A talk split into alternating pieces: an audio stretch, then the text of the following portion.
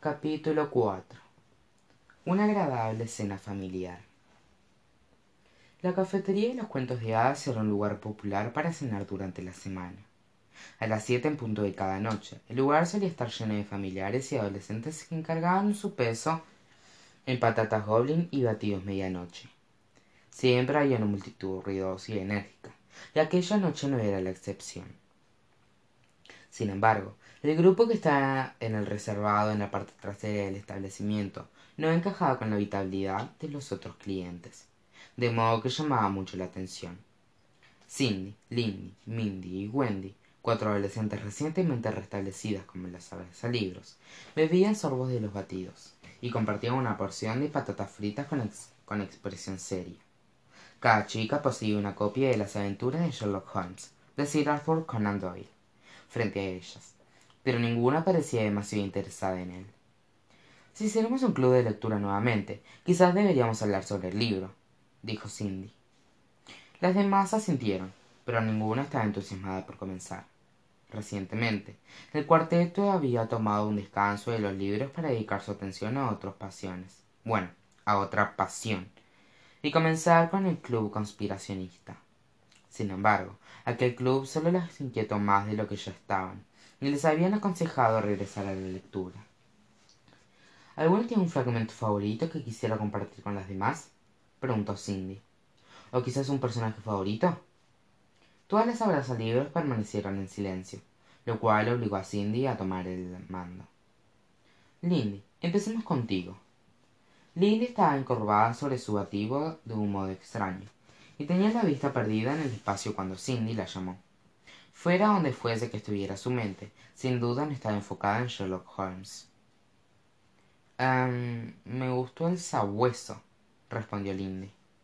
El sabueso de baskerville preguntó cindy. Lindy miró de un lado a otro incómoda había más de uno has leído el libro siquiera preguntó cindy. Lindy encorvó la espalda más que antes y me vio la cabeza de un lado a otro con vergüenza alguna leyó el libro de esta semana insistió cindy. Las otras abrazalibros también encorvaron la espalda y movieron la cabeza de un lado a otro con vergüenza. Cindy emitió un largo suspiro lleno de frustración. No podemos revivir nuestro club de lectura si no leeremos libros señaló lindy. Pero para ser honesta yo tampoco leí las aventuras de sherlock holmes. Yo lo empecé confesó mindy pero era muy difícil concentrarse en un, misterio ficticio cuando el misterio de la vida real nunca ha sido resuelto. Las abrazalibros se sintieron. Sin importar cuánto intentaran inspirarse a sí mismas con nuevos intereses nuevos hobbies y nuevos clubes o con resucitar viejos clubes lo único que estaba constantemente en sus cabezas desde el año anterior era la desaparición de alex y connor bailey. Uno creería que sería más fácil con el paso del tiempo pero no lo es comentó lindy comenzamos a hacer preguntas sobre alex solo porque estábamos aburridas. Y habíamos leído todos los libros de la biblioteca escolar dijo mindy. Pero cada respuesta nos generaba más interrogantes y cuantas más preguntas teníamos más nos obsesionábamos. He leído libros y visto programas de televisión acerca de personas con obsesiones en la vida real pero nunca creí que me, que me convertiría en una de ellas dijo lindy. Es en lo único en lo que pienso cuando estoy despierta y lo único que sueño cuando estoy dormida wendy asintió. Su sueño también estaba afectado por la situación. Will Campbell sabe algo que nosotros no comentó cindy. Pero hasta que una de nosotras desarrolle poderes telepáticos o hasta que legalicen la tortura no creo que podamos sacarle la información. Se ha ausentado de la escuela durante prácticamente dos semanas completas dijo minnie no sorprendería si ella es la próxima en transferirse a vermont como dicen. La vida se había convertido en algo completamente agotador para las libros. sentían que eran ratones encerrados en un laberinto sin queso. Qué haremos chicas preguntó lindy a la mesa.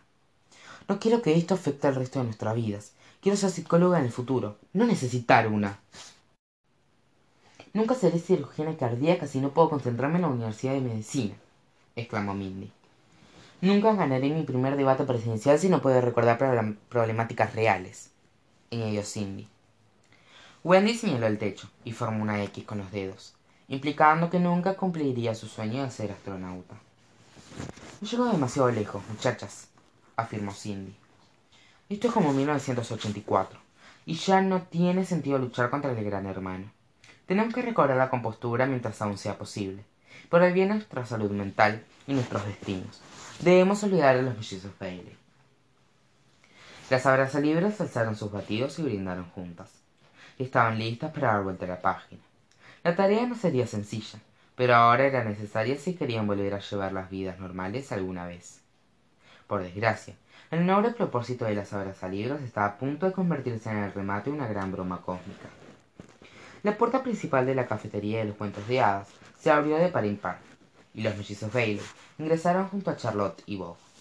Justo en aquel instante, Wendy se la vista de su batido, y fue la primera a notar la presencia de Alex y Connor. Durante los primeros minutos después de verlos, Wendy estuvo segura de que era una alucinación. Acababan de hablar acerca de los mellizos Bailey. Era demasiada coincidencia que ellos estuvieran en la misma cafetería exactamente al mismo tiempo. Pero cuanto más tiempo permanecían los mellizos delante de sus ojos sin desaparecer, más comprendía Wendy que no era un espejismo. Los verdaderos Alex y Connor Bailey estaban justo allí. Wendy quedó paralizada por el asombro. El color abandonó su rostro, y no podía sentir los brazos o las piernas. Creo que deberíamos leer las aventuras de Sherlock Holmes, dijo Cindy. La semana próxima regresaremos a esta cafetería y tendremos un debate real sobre el libro, al igual que solíamos hacerlo. Coincido, respondió Mindy. Pero podemos hacerlo dentro de ocho días, porque imitarán los brackets dentro de una semana. Felicitaciones, dijo Lindy. ¿Tendrías que usar un retenedor? Wendy comenzó a zumbar para captar la atención de las otras abrazalibros, pero el ruido de la cafetería agotó el sonido. Solo durante las primeras seis semanas, luego de usarlos, de usarlos por la noche, explicó Mindy. Sentí tanto alivio cuando por fin me quitaron los míos, comentó Cindy. Sentía que habían quitado esposas de mi boca. Mi dentista dijo que no era necesario que no necesito brackets, añadió Lindy. Quizás es algo bueno. No tendría paciencia para usarlos. Wendy no podía creer que estuvieran conversando acerca de algo tan insignificante cuando algo tan extraordinario estaba sucediendo justo frente a sus ojos. Logró recobrar la sensibilidad de una mano y lo usó para tocar despacio el hombro de Cindy. Wendy, ¿estás bien? preguntó Lindy. Pareces a punto de vomitar, dijo Mindy. ¿Había algo malo con tu batido medianoche? preguntó Cindy. Desesperada porque ellas vieran lo que estaba observando, Wendy utilizó recursos a los que no había recurrido desde el primer curso. Palabras en voz alta. Alex. Connor. Allí. pidió Wendy. Su voz era aguda y chillona como un pichón. Las abrazalibros estaban tan atónitas de oírle emitir sonidos, que le llevó un segundo a comprender que Wendy realmente había utilizado palabras en voz alta, que tenían un significado. Cuando interpretaron el mensaje, voltearon tan rápido las cabezas en dirección a la puerta que lastimaron los músculos de sus cuellos. Como todos vieron a los mellizos Bailey con sus propios ojos, las abrazalibros se paralizaron, quietas y pálidas como el monte Rushmore. Los mellizos miraban a su alrededor la cafetería que funcionaba en la decoración de los cuentos de hadas con la propia de los años cincuenta. Sabían que las madrastras de Cenicienta y sus hermanastras habían abierto el restaurante después de mudarse al otro mundo, pero aquella era la primera vez que los Bailey lo veían. Rosemary estaba en medio de un pedido cuando vio a los mellizos por el rabillo del ojo. La camarera abandonó a los clientes a mitad de una oración para saludar, para saludar a sus viejos amigos. Vaya, miren quiénes están aquí, dijo Rosemary y abrazó a los jóvenes. Hola, Rosemary, saludó Connor. El lugar luce genial. ¿Están Petunia y tu mamá por aquí? preguntó Alex. Mamá tenía la noche libre y Petunia consiguió otro trabajo con un veterinario, respondió Rosemary. Menos mal, en mi opinión, era una camarera terrible. Le diré que pasaron por aquí. ¿Vienen a cenar? Sí, respondió Charlotte. Mesa para cuatro, por favor. Por aquí, indicó Rosemary. La hermanastra tomó cuatro menús y los llevó hasta la mesa que estaba directamente junto a la de las libros. Las chicas tomaron sus copias de las aventuras de Sherlock Holmes y cubrieron sus rostros con ellas, pero Alex y Connor no prestaban atención. Los mellizos estaban tan entretenidos contemplando el arte y las chucherías exhibidas en toda la cafetería, que ni siquiera notaron la presencia de sus ex compañeras de clase. ¿Cómo estás, Cenicienta? les preguntó Rosemary a los mellizos cuando tomaron asiento en su mesa. Bueno, de hecho... Alex estaba a punto de contarle a Rosemary la verdad cuando su madre lanzó una mirada severa. Cualquier tema que pudiera sacarlos de una conversación familiar agradable no estaba permitido durante la cena esa noche. Están bien, concluyó Alex. Esperanza ha crecido mucho. Maravilloso. Por favor, envíale mis buenos deseos, dijo Rosemary. Espero que disfruten de la comida. Cuando estén listos para hacer su orden, solo llámenme con la mano. Ah, no nos queda más ensalada de frijoles por hoy. Rosemary regresó a los clientes que había abandonado mientras Alex y su familia miraban el menú. Hacía referencia a tantas personas y lugares del mundo de los cuentos de que era absolutamente molesto en hablar sobre la crisis actual. Los mellizos esperaban que la agradable cena familiar terminara lo antes posible. Entonces, chicos, ¿qué hay de nuevo? preguntó Charlotte. ¿Cómo están sus amigos? Estaba tan tranquila y relajada que Alex y Connor sabían que no estaba haciendo referencia a la verdad. Compartieron una mirada curiosa y de pronto comprendieron lo que hacía su madre. Su agradable cena familiar era una oportunidad para que mamá fingiera que era una familia perfectamente normal, viviendo una vida perfectamente normal. Los mellizos sentían que estaban en una obra de la cual no poseían el guion. Bien, respondió Connor. Um, Recitas de y Jack están esperando su primer bebé. Eso es maravilloso, dijo Charlotte. ¿Sabes si es niño o niña? Ella sabía también, como él, que en el mundo de los cuentos de no había ecografías. Pero Connor continuó su juego. No, dijo Connor. Supongo que están esperando que lo sorprenda. Su padre y yo hicimos lo mismo cuando los tuvimos a ustedes, comentó Charlotte. No estábamos seguros de si tendríamos dos niños o dos niñas. Solo sabíamos que serían dos. Imaginen nuestra sorpresa cuando tuvimos uno y uno. No fue necesario regresar ninguna prenda de bebé a la tienda. Aquello le resultó fascinante a Connor. ¿De verdad? preguntó él. ¿Cómo nos habrían llamado si hubiéramos sido dos niñas o dos niños? El primogénito sería un Alex sin importar el género respondió Charlotte. Me ha encantado ese nombre desde que era pequeña. Así se llamaba mi muñeca favorita. Pero si Connor hubiera nacido una niña, se, se hubiera llamado Sara. ¡Qué coincidencia! Antes que Margaret, Margaret falleciera, planeábamos tener un bebé y si era niña, la, llama, la hubiéramos llamado Sara también, dijo Bob. Fue fácil el parto de Alex y Connor. Charlotte rió mientras recordaba el momento. Dar a luz fue fácil comparado con los días que le siguieron al parto, explicó. Su abuela estaba tan entusiasmada por tener nietos que nos visitaba todos los días con alguien nuevo del mundo de los cuentos de hadas. El primer día, trabajó mamá Gansa, quien estuvo a punto de cambiar accidentalmente el biberón de Connor por su petaca. Gracias al cielo yo era una mamá primeriza demasiado sobreprotectora, y vi el error. El segundo día recibimos a todo el consejo de las hadas. Fueron encantadores, pero no dejaban modificar nuestras pertenencias y mejorarlas. Cuando partieron, ni siquiera reconocíamos nuestra casa. Los mellizos nunca habían oído aquella historia, y rieron a carcajadas al igual que Bill. Notaban que su mamá disfrutaba contarla tanto como ellos disfrutaban oírla.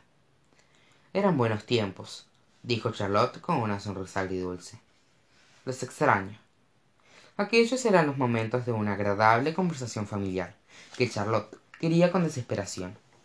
Los Bailey no los habían tenido desde la partida del papá de los mellizos. No hablaban acerca de la muerte o de los problemas como en sus conversaciones habituales. Eran simplemente una familia riendo y compartiendo, y compartiendo historias. Por mucho que Alex quería continuar escuchando anécdotas de sus padres, no mencionar los problemas actuales que recomía su cabeza.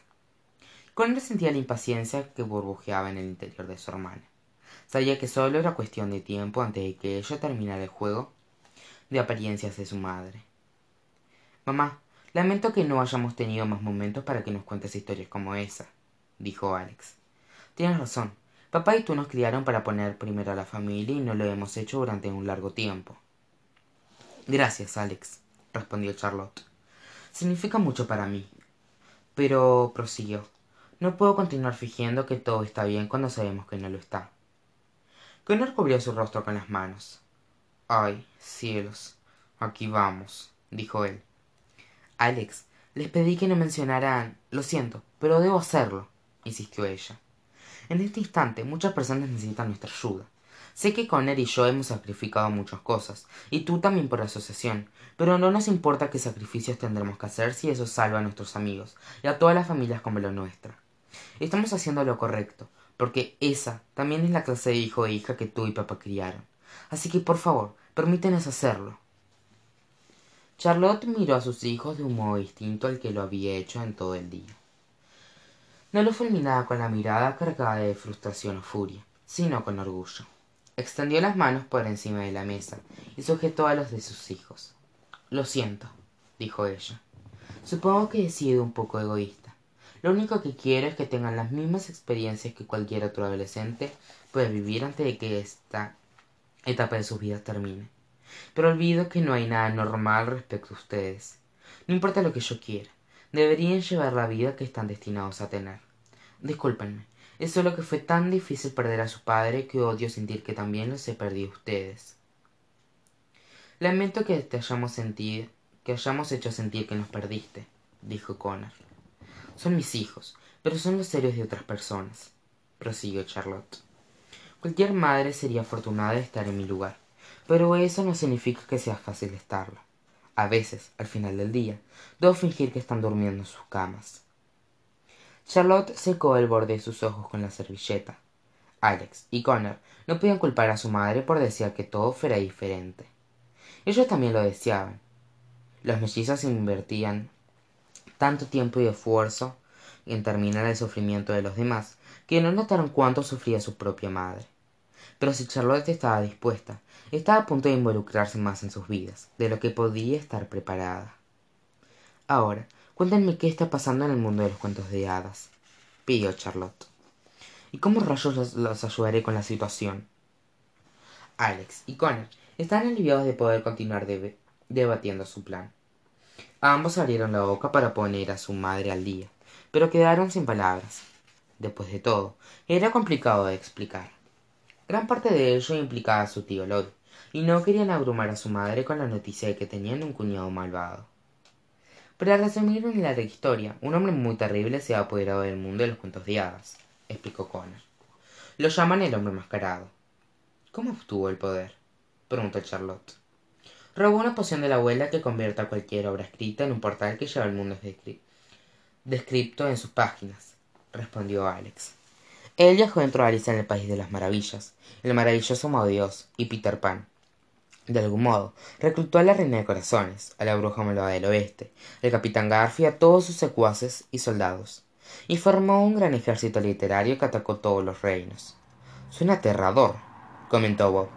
Aquellos villanos solían darme pesadillas cuando era niño. Son mucho peor en la vida real afirmó connor. Imagina cuán aterradores pensabas que eras y ahora duplica esa imagen cúbrela de manteca y déjala fuera orando una semana bajo el sol a esperar a que se pudra. Así aterradores son en realidad. Por qué el consejo de las hadas no puede hacer algo por qué siempre recae sobre sus hombros preguntó charlotte. Han convertido el consejo de las hadas en piedra y todos los soldados de cada reino no son rivales para el ejército literario dijo alex.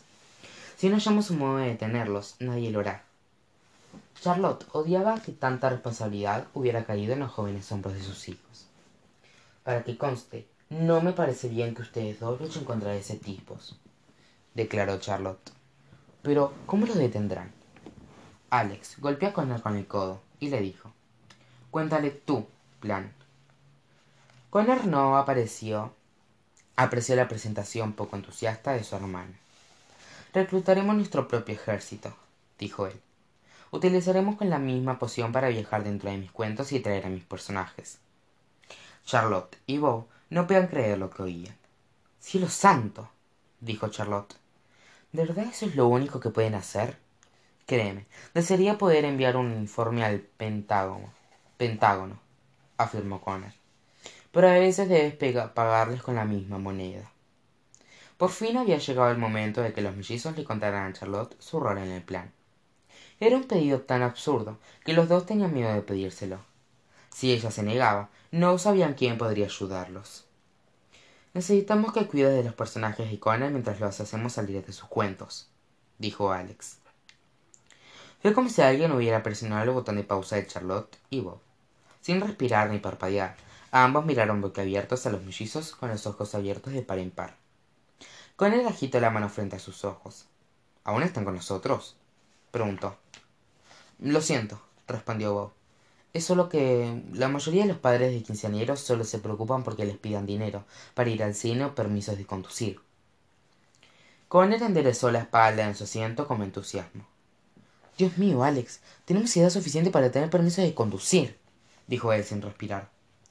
Una crisis a la vez recuerdas dijo alex. Entonces mamá bob pueden ayudarnos bob y charlotte intercambiaron una mirada y se encogieron de hombros.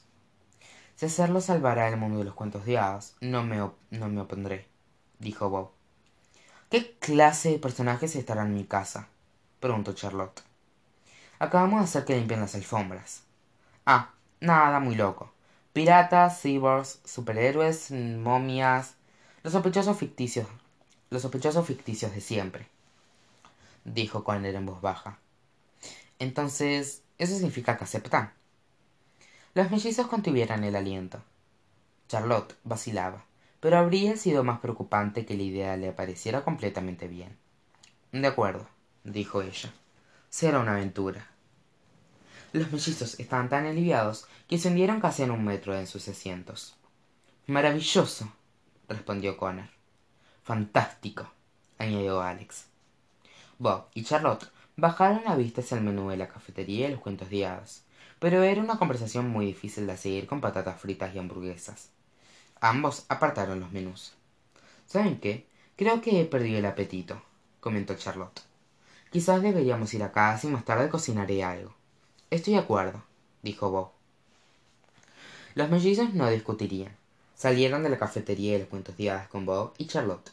Y regresaron a casa todos ellos ignoraban completamente que toda su conversación había sido escuchada por los clientes en la mesa contigua. Las abrazalibros inclinaron tanto el cuerpo lejos de sus asientos para verlos marcharse que cindy y mindy cayeron al suelo.